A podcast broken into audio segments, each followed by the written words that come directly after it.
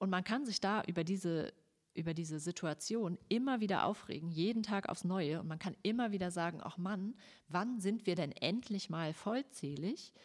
Oder man kann auch einfach mal für sich sozusagen entscheiden, nee, das ist wohl der Ist-Zustand. Das ist wohl einfach so. Und das dann akzeptieren.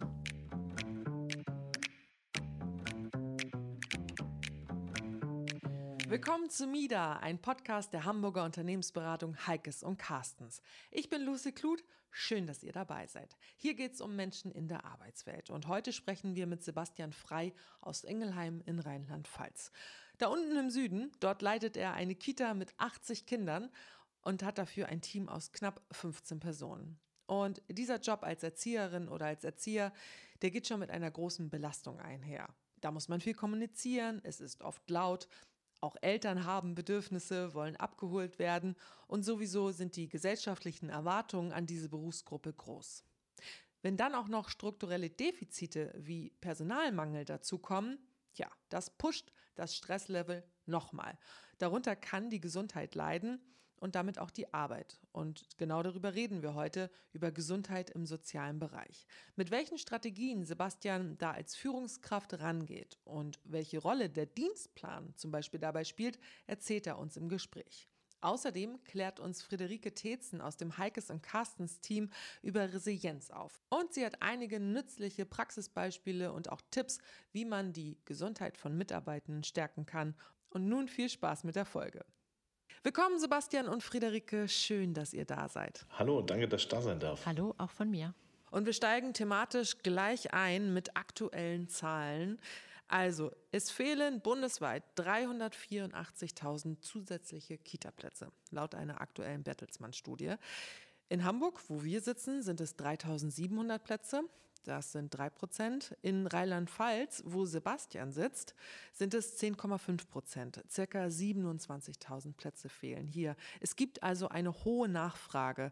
Sebastian, deshalb erstmal die Frage, wie lang ist eure Warteliste? Ja, wir haben auch eine relativ lange Warteliste bei uns in der Stadt. Wir haben 22 Einrichtungen insgesamt äh, von kommunaler Ebene plus noch ein paar private Trägerschaften. Und äh, dennoch habe ich für meine Einrichtung alleine 150 Wartelistenplätze im Schnitt. Wow. Das sind natürlich auch viele dieser Kinder auf vielen anderen Wartelisten. Aber dennoch kriegen wir es ähm, momentan nicht gestemmt, alle Kinder, die in Ingelheim einen Platz möchten, zu dem Zeitpunkt und auch in der Wunschkita, ähm, wo die Eltern ja immer noch ein Wunsch- und Wahlrecht haben, dort unterzubringen. Ja, und wenn ein hoher Bedarf an Kitaplätzen besteht, da besteht eben auch ein hoher Bedarf an Personal und das gibt es ja jetzt schon an manchen Orten nicht. Vor allem, wenn man nach den wissenschaftlichen Empfehlungen geht, wird doch an vielen Stellen der Personalschlüssel, der empfohlen wird, nicht eingehalten oder kann gar nicht eingehalten werden. Bei euch, Sebastian, ist die Situation ein bisschen entspannter, zumindest in der Theorie. Also ihr seid so ein bisschen drunter unter den Empfehlungen. Ihr habt 80 Kinder und 15 Stellen und das ist eigentlich ganz okay. Aber erzähl mal, was bedeutet das eigentlich in der Realität für euch? Im Grunde wäre, wenn alle da sind, keiner Urlaub hat und am besten keiner krank ist, ist es absolut in Ordnung. Das ist nicht das, was die Wissenschaft hergibt und ist auch mit Sicherheit nicht das, was wünschenswert ist, weil ähm, das, was wir möchten, ist so viel individuelle Möglichkeit zu haben, mit dem Kind in Interaktion zu treten. Und das ist, wenn man zu dritt ist, bei 25 Kindern auch eine andere Herausforderung, wie wenn ich nur 10 Kinder da habe. Und trotzdem könnte man, wenn wir voll besetzt sind, durchaus gut arbeiten. Jetzt äh, sind wir das aber in den seltensten Fällen. Das ist, äh, ist immer, es ist tatsächlich ein Zahlenspiel. Ja, bei 220 Arbeitstagen, mittlerweile bis zu 34 Tage Urlaub, die wir laut TVÖD nehmen dürfen, ähm, zumindest die Kollegen, die nicht in Leitungsfunktion sind, ähm, plus Krankheitstage. Der eine oder andere möchte oder sollte sich vielleicht auch mal fort- und weiterbilden. Und wenn wir das hochaddiert, arbeiten wir im Grunde keinen Tag vollbesetzt. TVÖD, Tarifvertrag öffentlicher Dienst, genau. nur einmal äh, genau. zum Erklären. Mm, also das klingt danach, dass ihr selten durchschnaufen könnt. Ja, zumindest wenn wir, wenn, wenn wir, wenn wir den Anspruch haben, uns als Bildungseinrichtung wahrzunehmen. Aber was macht das denn mit deinen Mitarbeiterinnen? sind die gestresst? Wo beobachtest du das vielleicht auch am meisten? Es gibt ganz viele Details und ich würde sagen, alles, was on top kommt, ist immer schwierig. Und das heißt, wenn ich als Erzieher oder Fachkraft ähm, in einer Gruppe bin, habe ich ähm, die Kinder, die ich individuell betreue, das ist dann nochmal altersspezifisch runtergebrochen. Ein einjähriges Kind braucht eine andere äh, Interaktion, wie es ein Sechsjähriger braucht, der sich viel freier im Raum und in der Einrichtung bewegen kann. Dann habe ich als, als, als Kollege bei uns einen gewissen Anspruch an meine Arbeit. Ähm, wir haben ein relativ klares Rollenbild von dem, wie wir arbeiten möchten, was wir für eine Aufgabe haben und wie wir unsere Kinder begleiten. Und dementsprechend ähm, möchten wir natürlich auch unsere Bildungsdokumentation mit den Kindern zusammen durchführen. Das heißt, jedes Kind hat einen eigenen Portfolioordner, wo auch für das Kind ersichtlich ist, auch das habe ich da und da gelernt, das konnte ich mal machen. Das braucht Zeit, das braucht äh, liebevolle Hingabe, ähm, das auch größtenteils mit den Kindern zu machen, damit sie das genauso erleben. Alles, was an Elterngesprächen dazu kommt, die außer der Reihe sind und die vielleicht auch ja, schwieriger sind, weil es oftmals Dinge sind, auf die ist man nicht vorbereitet schon mal gar nicht nach schon sechs, sieben Stunden Arbeit mit ganz vielen Kindern. Und dann kommt ein Tür- und Angelgespräch mit einer Info, wo man sagt, wow, gut. Ähm, alles, was nicht planbar ist, ist erstmal ein Stressor. Und da ist mit Sicherheit einiges noch zu tun, wo man ein Stück weit sich verbessern kann. Ja, und dieser Stress, wenn es zu viel Stress wird, geht dann ja zu Lasten der Gesundheit deiner Mitarbeitenden. Ja, auf jeden Fall. Es ist nicht möglich, ähm, mit, mit dem Grundpersonal, was wir haben, ähm, vor allem wenn man die Stellen nicht besetzen kann, die vakant sind, ähm, ständig 100 Prozent zu leisten. Ist einfach nicht machbar. Hm. Jetzt wollen wir heute eben auch über die Gesundheit von Erzieherinnen sprechen. Jetzt haben wir so ein bisschen so eine Bestandsaufnahme gemacht. Friederike, um dich jetzt auch mal ins Boot zu holen, bitte.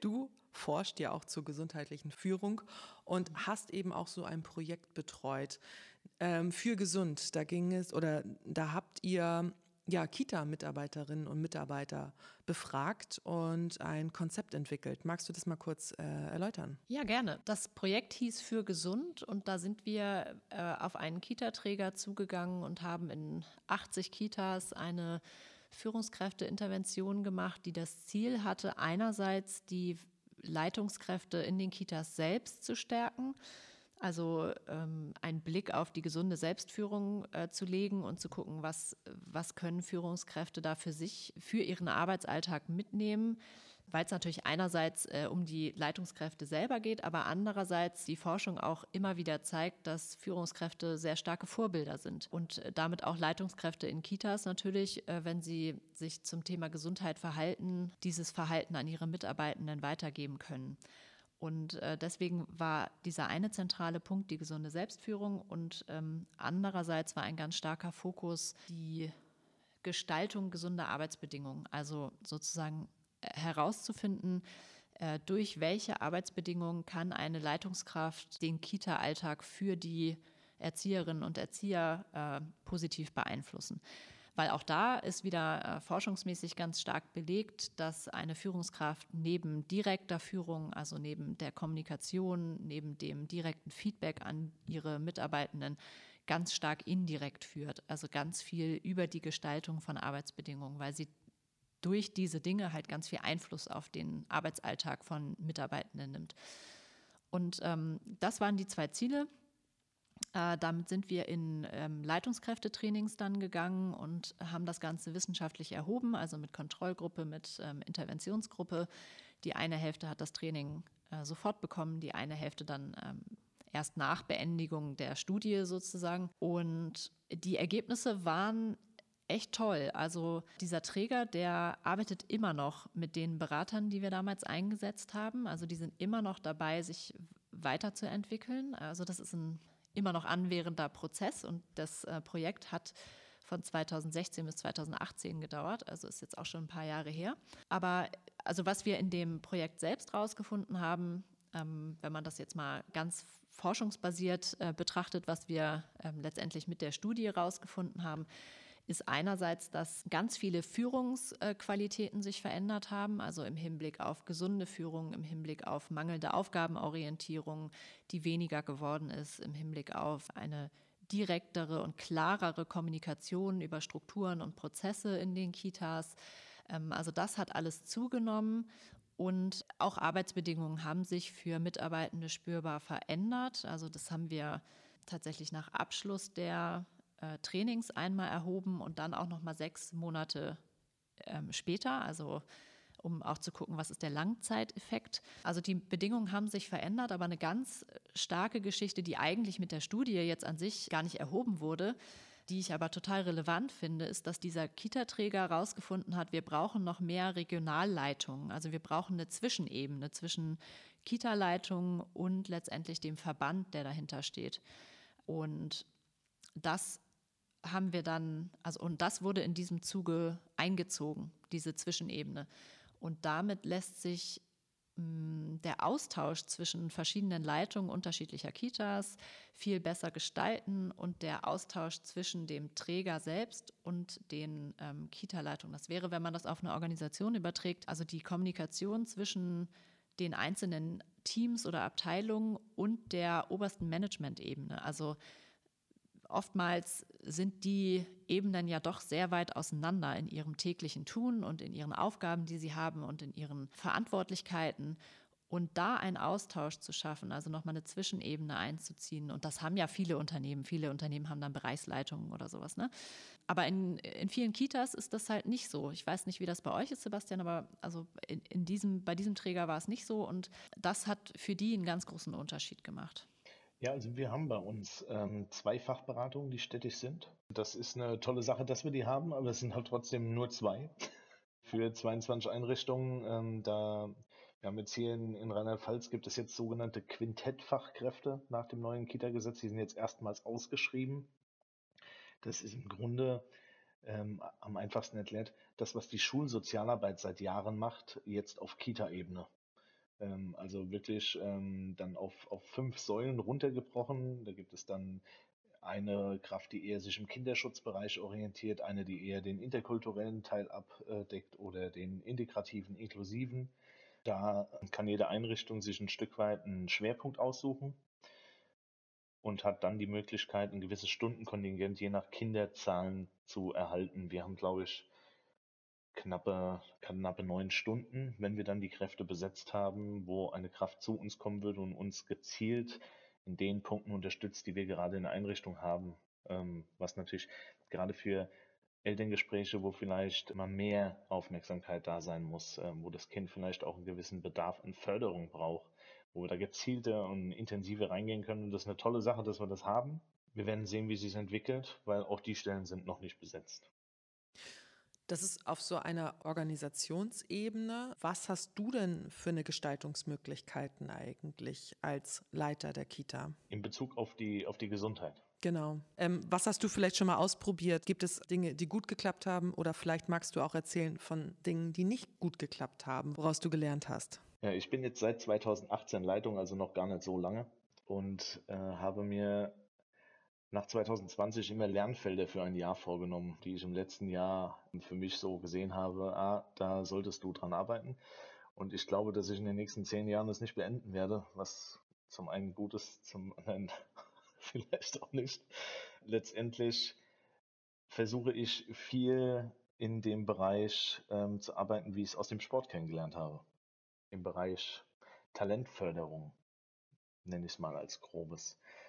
Wir haben eine Konzeption erarbeitet und ähm, ich habe die dann letztendlich ein Stück weit verfasst, aber erarbeitet haben wir die als Team, die extrem darauf ausgelegt ist, dass die Mitarbeiter und Kinder sich in, diese, in diesem Konzept wiederfinden. Wir haben kein großes Banner über uns hängen, was eine besondere Pädagogik oder Philosophie ausmacht, sondern wir bewegen uns in, einem Integrat, in einer integrativen Theorie, wo, wo wir davon ausgehen, dass jeder seinen eigenen Eklektizismus mitbringt, also eine gewisse Theorie, die er durch eigene Erziehung oder Dinge, die er kennengelernt hat von Leuten, wo er lernen durfte oder sie lernen durften, das alles mitbringt, Dinge, die gelesen wurden und daraus eine schöne runde Sache zu machen, die für unsere Kinder gut ist.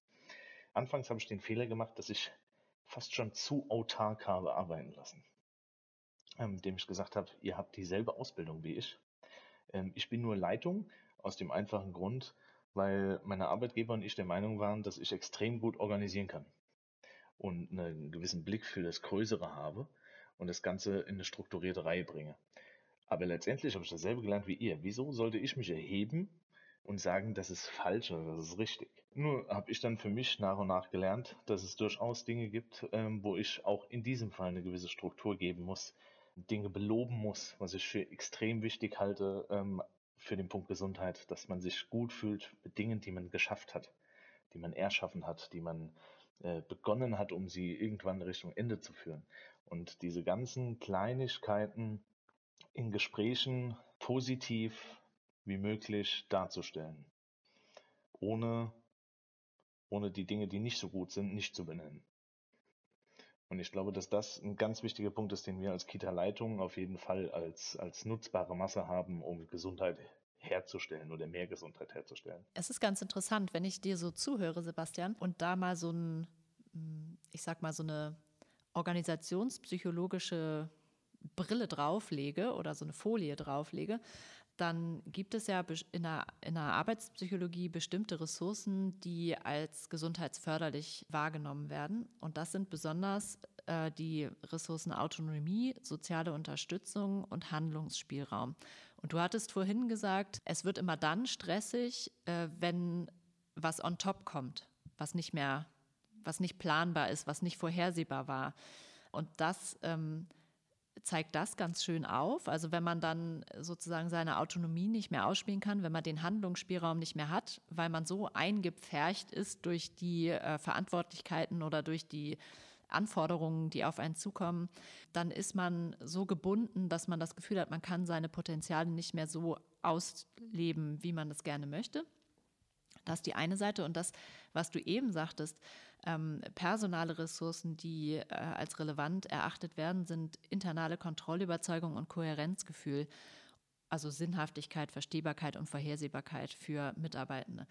Und du hattest eben so schön gesagt, äh, Dinge belobigen, auch ähm, wertzuschätzen, wenn jemand etwas gut getan hat oder auch nur darauf hinzuweisen, ey, das war eine Erfahrung, die du gemacht hast, auch wenn sie vielleicht nicht gut gelaufen ist, aber ähm, lass uns doch noch mal drauf gucken, was können wir denn jetzt daraus lernen? Es muss ja nicht ähm, gleich immer negativ ähm, schwarz-weiß bewertet werden.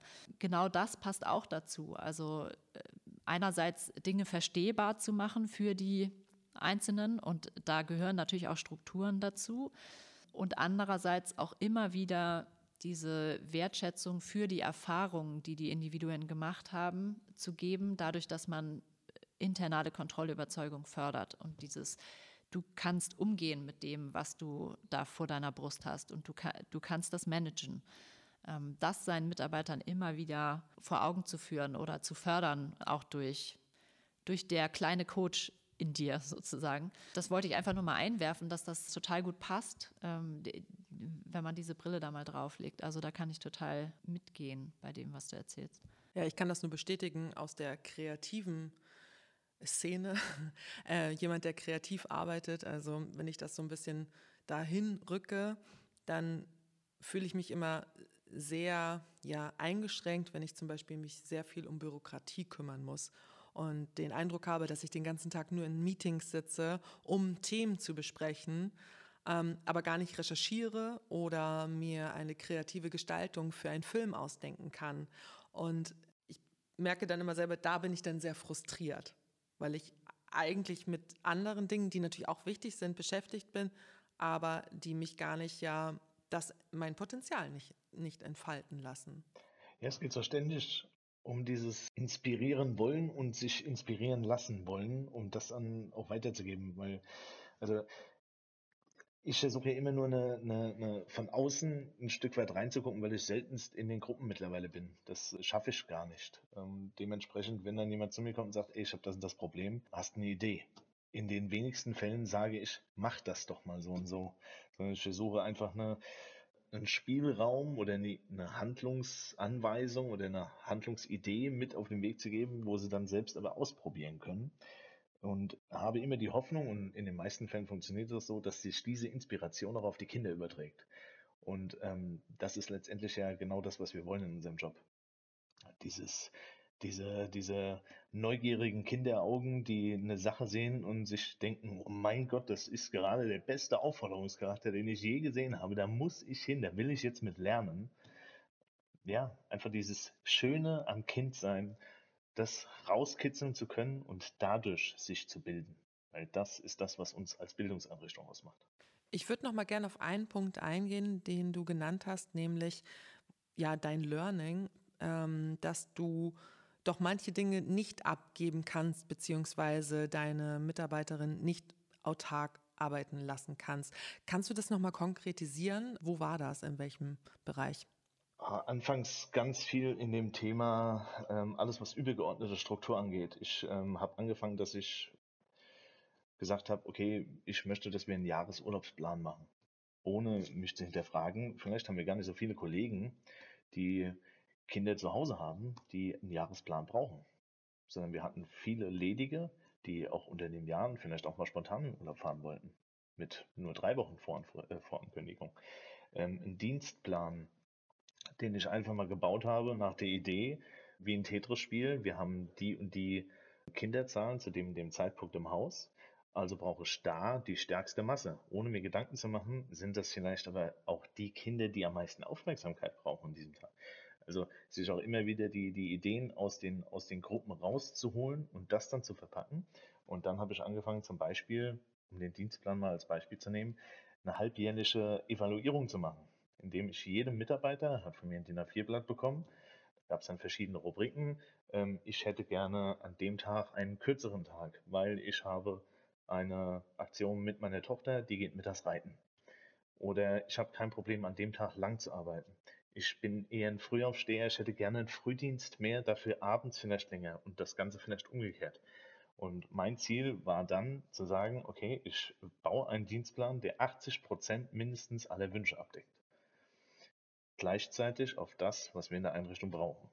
Und äh, der Dienstplan ist eine Sache, da kann man ganz viel rausholen an Wohlfühlatmosphäre.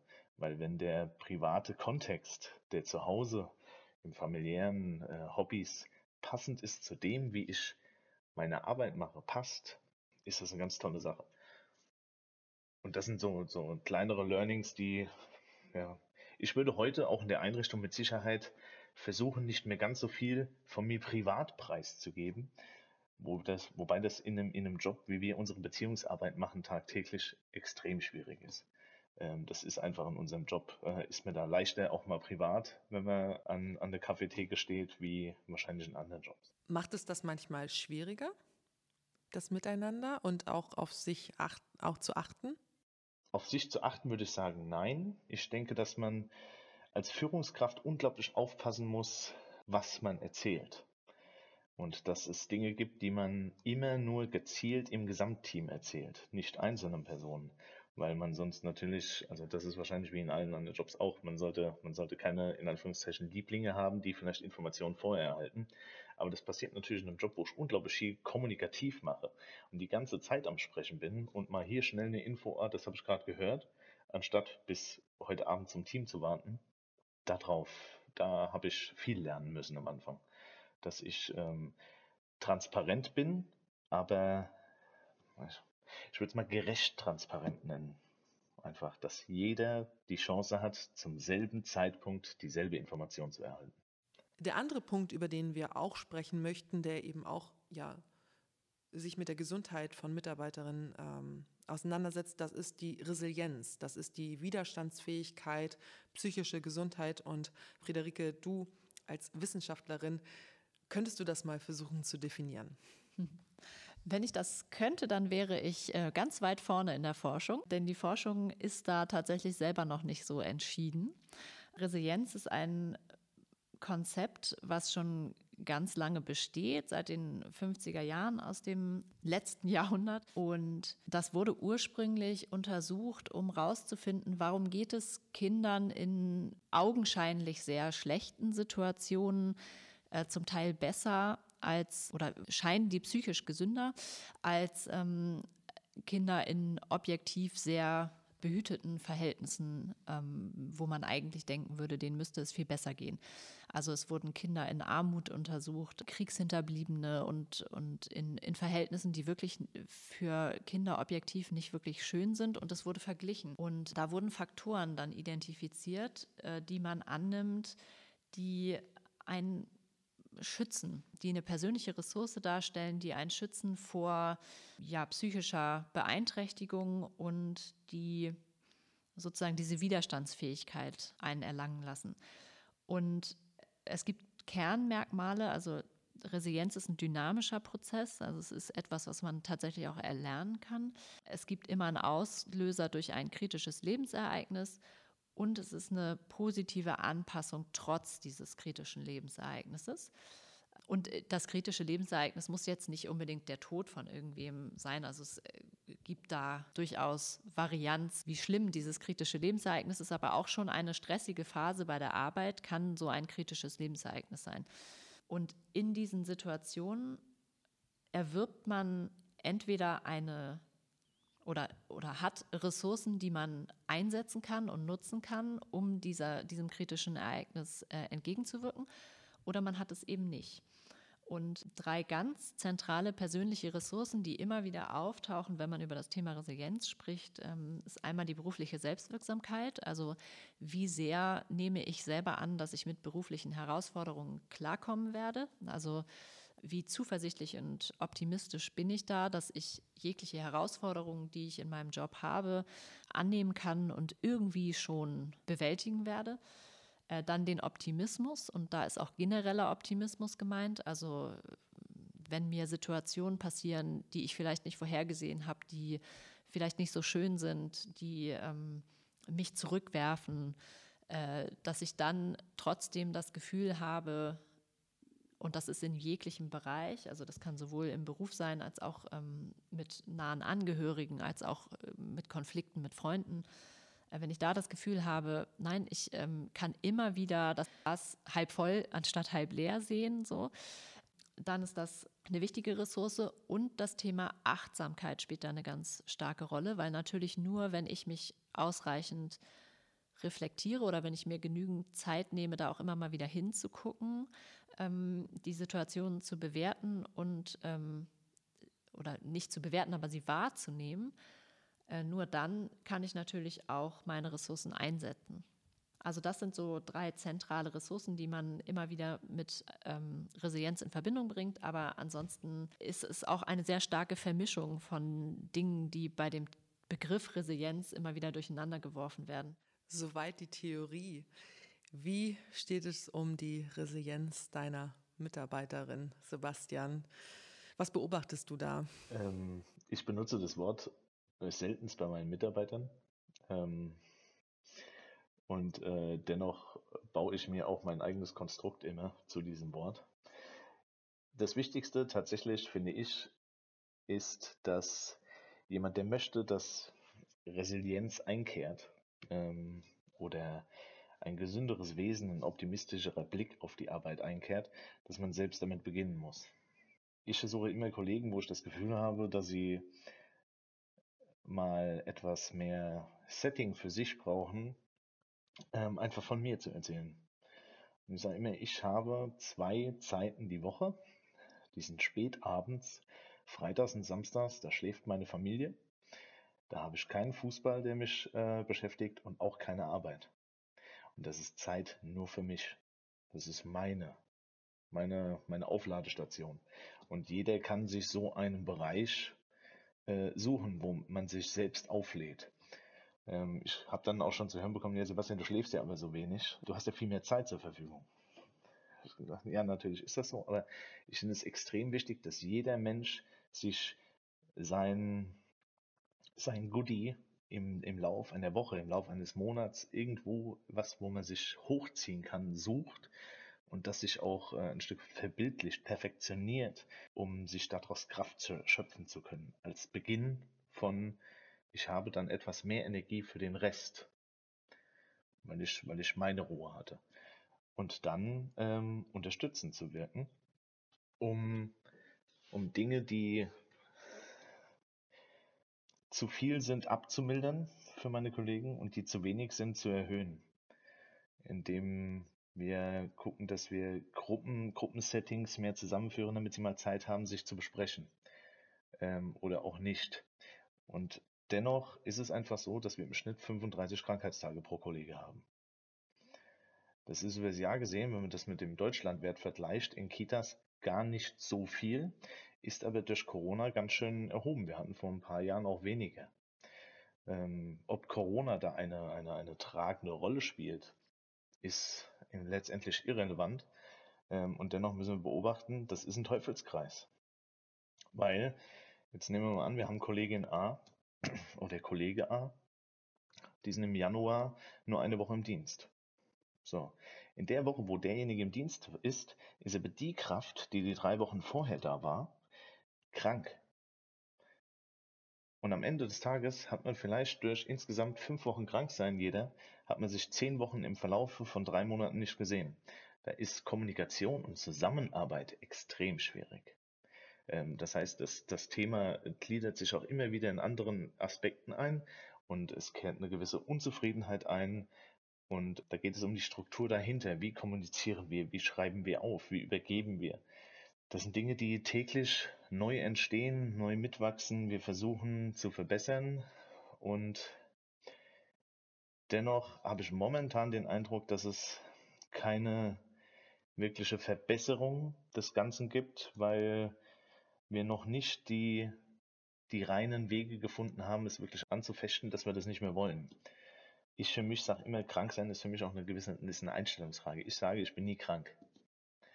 Ähm, und ich bin tatsächlich selten krank. Ähm, ob das damit zu tun hat, ist völlig äh, egal, in Anführungszeichen. Ähm, aber ich habe für mich zumindest immer den Glauben, es funktioniert. Und ähm, wir versuchen einfach, das irgendwie zu minimieren und dennoch habe ich den Eindruck, sind unsere Kollegen ja nicht ganz resilient. Nicht alle, es gibt durchaus auch stabile, ähm, die relativ wenig Krankheitstage haben und mehr Stress aushalten können. Aber da gibt's gibt's ja äh, auch genetische und äh, andere Dinge, die vielleicht eine Rolle spielen, wieso man stabiler ist wie andere Personen oder nicht stabil ist. Ähm, ich für mich sage, ich funktioniere erst ab einer gewissen Menge Stress wirklich. Habe ich für mich den Eindruck. Ähm, würde ich, wenn ich meine Schulzeit dazu einbeziehen würde, würde ich sagen, ich habe erst dann immer funktioniert, wenn es wirklich halb acht war ähm, und ich musste. Ja, in der Erzieherschule habe ich meine Abschlussarbeit anderthalb Tage vor Abgabe komplett geschrieben, 33 Seiten. Ähm, weil dann hatte ich halt Druck.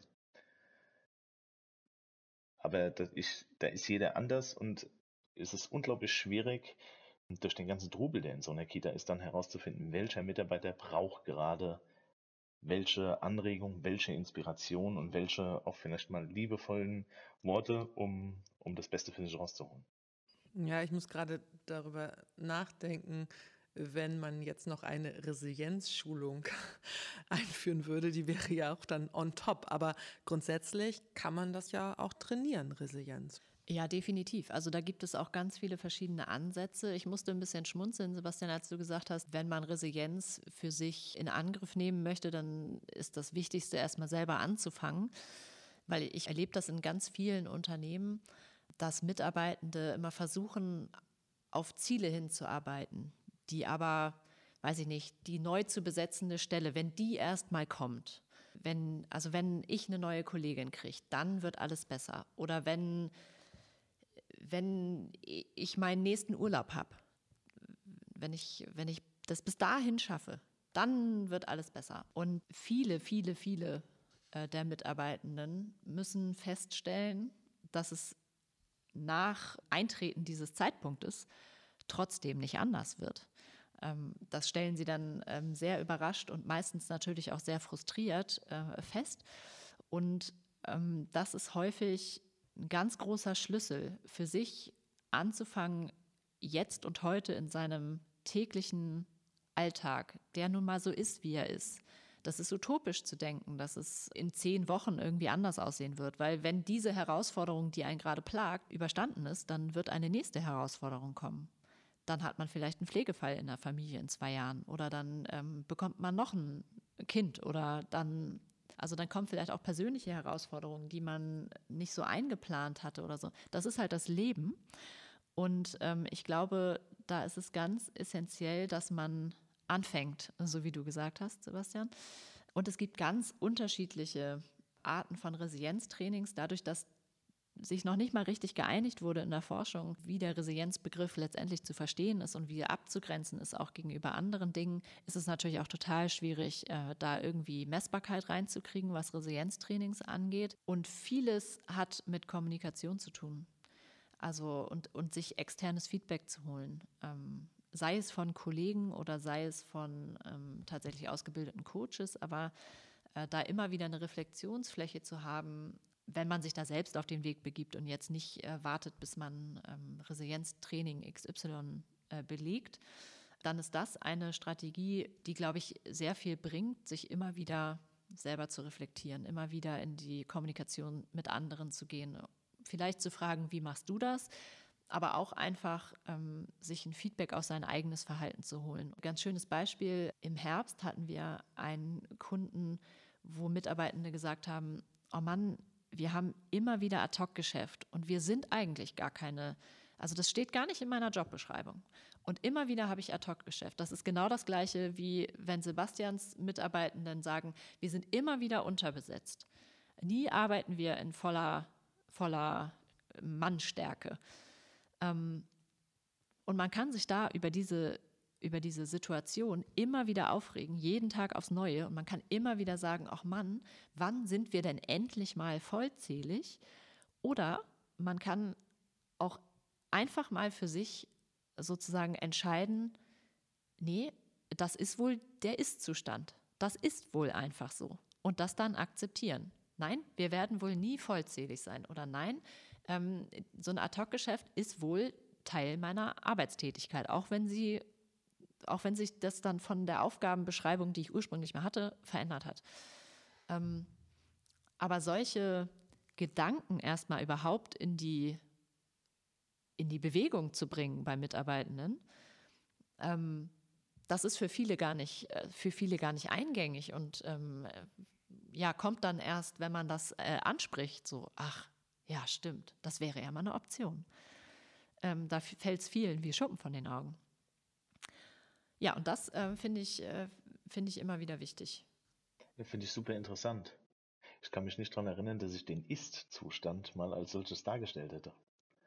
Ähm, es ist tatsächlich ein, ich werde das auf jeden Fall ausprobieren. Äh, das nehme ich auf jeden Fall schon mal mit. Das äh, hat sich doch schon. Da bin ich sehr gespannt, was du erzählst. ja, auf jeden Fall. Nee, finde ich, find ich super interessant. Ja, weil sonst ähm, lebt man ständig im Defizit. Ne? Man kriegt ständig vorgehalten, ähm, das, hat, das funktioniert nicht. Und äh, dann ist man nicht in der Optimismus-Schiene, sondern dann ist man in der defizitären Schiene. Und ähm, Dinge in die Akzeptanz zu bringen und zu sagen, das ist die Situation, mit der wir täglich umgehen. Das ist also die Ist-Situation, bringt für viele einfach eine unheimliche Erleichterung, weil sie sich dann nicht ständig sozusagen abarbeiten müssen an der Verbesserung dieses Defizits. Weil es ist dann kein Defizit mehr. Da macht man einmal einen Cut. Für mich hört sich das so an, als wenn man die Situation auch sonst betrauert. Also man ist ja so negativ behaftet. Man verbindet das, also das ist eine negative Situation. Und für mich hört sich das eher an, dass man darum trauert, dass es so ist. Und wenn man das aber akzeptiert, kann man ja auch wieder entscheiden, möchte ich das denn weiterhin so machen? Bin ich dann hier richtig, wenn das hier ein Ad-Hoc-Geschäft ist? Bin ich damit kompatibel? Das ist dann der nächste Schritt wahrscheinlich. Ja, absolut. Und äh, diese Entscheidungsfähigkeit, dass man die ja jederzeit hat, das ist für ganz viele Menschen überhaupt nicht im Denkhorizont. Also wir in der Beratung kommen ganz häufig an die Situation, wo wir sagen, wenn, wenn wir von Mitarbeitenden dann hören, das ist ja so auswegslos, diese Situation. Und ich, ich bin dem so ausgeliefert und ich kann überhaupt nichts machen und ich bin so richtig gefangen. Dann muss man auch immer wieder sagen, ja, zu einem gewissen Grad sind das Herausforderungen und unser Job ist dann immer wieder das aufzudröseln. Ne? Also dann zu sagen, okay, es gibt Herausforderungen, denen du dich entweder stellen kannst oder du kannst entscheiden, das hier ist nicht der richtige entweder Arbeitsplatz oder nicht die richtige Aufgabe oder nicht ähm, das richtige Team, in dem ich hier bin. Keine Ahnung, worum es dann geht. Ne? Aber äh, auch immer wieder die Perspektive zu öffnen, du hättest eine Wahl. Natürlich sind da ganz viele Dinge dran gebunden und nicht jeder Mensch kann, äh, befindet sich in einer Situation, wo er leichten, leichten Fußes sagen kann, nö, dann wechsle ich jetzt den Job. Aber sich dessen bewusst zu werden, immer wieder zu sagen, ich habe eine Wahl, ist auch in so Kleinigkeiten äh, immer wieder ersichtlich, finde ich. Ähm, mein Mann und ich haben uns angewöhnt, zu unseren Kindern immer wieder zu sagen, nicht ich muss heute arbeiten, sondern ich möchte arbeiten. Nein, ich kann heute nicht, ich möchte arbeiten. Weil dieses Ich muss arbeiten, oh, ich armes Würstchen, ich muss jetzt heute wieder an den Arbeitsplatz, ähm, impliziert immer so, so ein Gefangensein. Und eigentlich ist es kein Gefangensein, weil ich könnte mich auch entscheiden, ich äh, könnte Stunden reduzieren oder ich könnte mich auch entscheiden, nee, heute mache ich krank oder ähm, ich könnte mich auch entscheiden, keine Ahnung, ich nehme Urlaub, was weiß ich. Also ähm, ich muss nicht arbeiten, sondern ich möchte arbeiten. Und allein schon solche Kleinigkeiten in seinem Gedankenhorizont ähm, aufzunehmen, vielleicht das Wort muss gar nicht mehr so häufig zu benutzen, sondern sich eher in seiner Wortwahl auch einer Wahl auszusetzen. Eigentlich ergibt das sehr viel Freiraum. Für viele Menschen ist es dann auch wieder beängstigend, weil dann müssen sie sich entscheiden. Das ist dann der nächste Step, an dem man dann arbeitet. Aber erstmal ergibt das sehr viel Freiraum. Finde ich total toll. Es äh, eröffnet ein, ein grundsätzlich positiveres Weltbild zum Thema Arbeit und dadurch im Umkehrschluss automatisch eine weniger Belastung, weil ich kann ja, ich kann ja gut in diesen Arbeitsalltag gehen. Ja. Ich achte besonders immer darauf, dass ich Anstrengung lobe und nicht zwingend das Ziel. Weil die Anstrengung, und die Mühe, die dahinter steckt, die kann ich jederzeit wieder abrufen. Das Ziel nicht zwingend. Ja. Ähm, und das sind Dinge, auf die ich wieder zugreifen kann, äh, für mich selbst als Lernender und als jemand, der es, der es abgibt und äh, jemandem zeigen möchte. Ist das nicht auch etwas, was man mit Kindern macht? Durchaus. Durchaus. Also äh, das, das ist ja im Grunde, im Grunde unser Job. Die Kinder bis zum Schuleintritt so ähm, selbstbewusst, äh, mit einem ordentlichen Gefühl für Selbstwirksamkeit und Ideologie hinzubringen, dass sie sich in die Schule stellen und sagen, hallo, äh, ihr dürft mir jetzt was beibringen. Das ist total toll für euch. Und dieses Gefühl, dieses ich betrete die Schule und die Welt erschüttert. Dieses Gefühl versuchen wir in Kinder zu bekommen, weil das ist, das macht sie ganz groß. Sebastian, das sind sehr schöne Schlussworte. Vielen Dank, dass du dir die Zeit genommen hast. Vielen Dank, Friederike. Es hat mir sehr viel Spaß sehr gemacht. Sehr gerne. Ja, vielen Dank, dass ich da sein durfte. Sehr, sehr gern. Gerne wieder. Können wir ja nochmal drüber reden, ob es noch einen anderen Punkt gibt in deinem Bereich, über den wir sprechen können.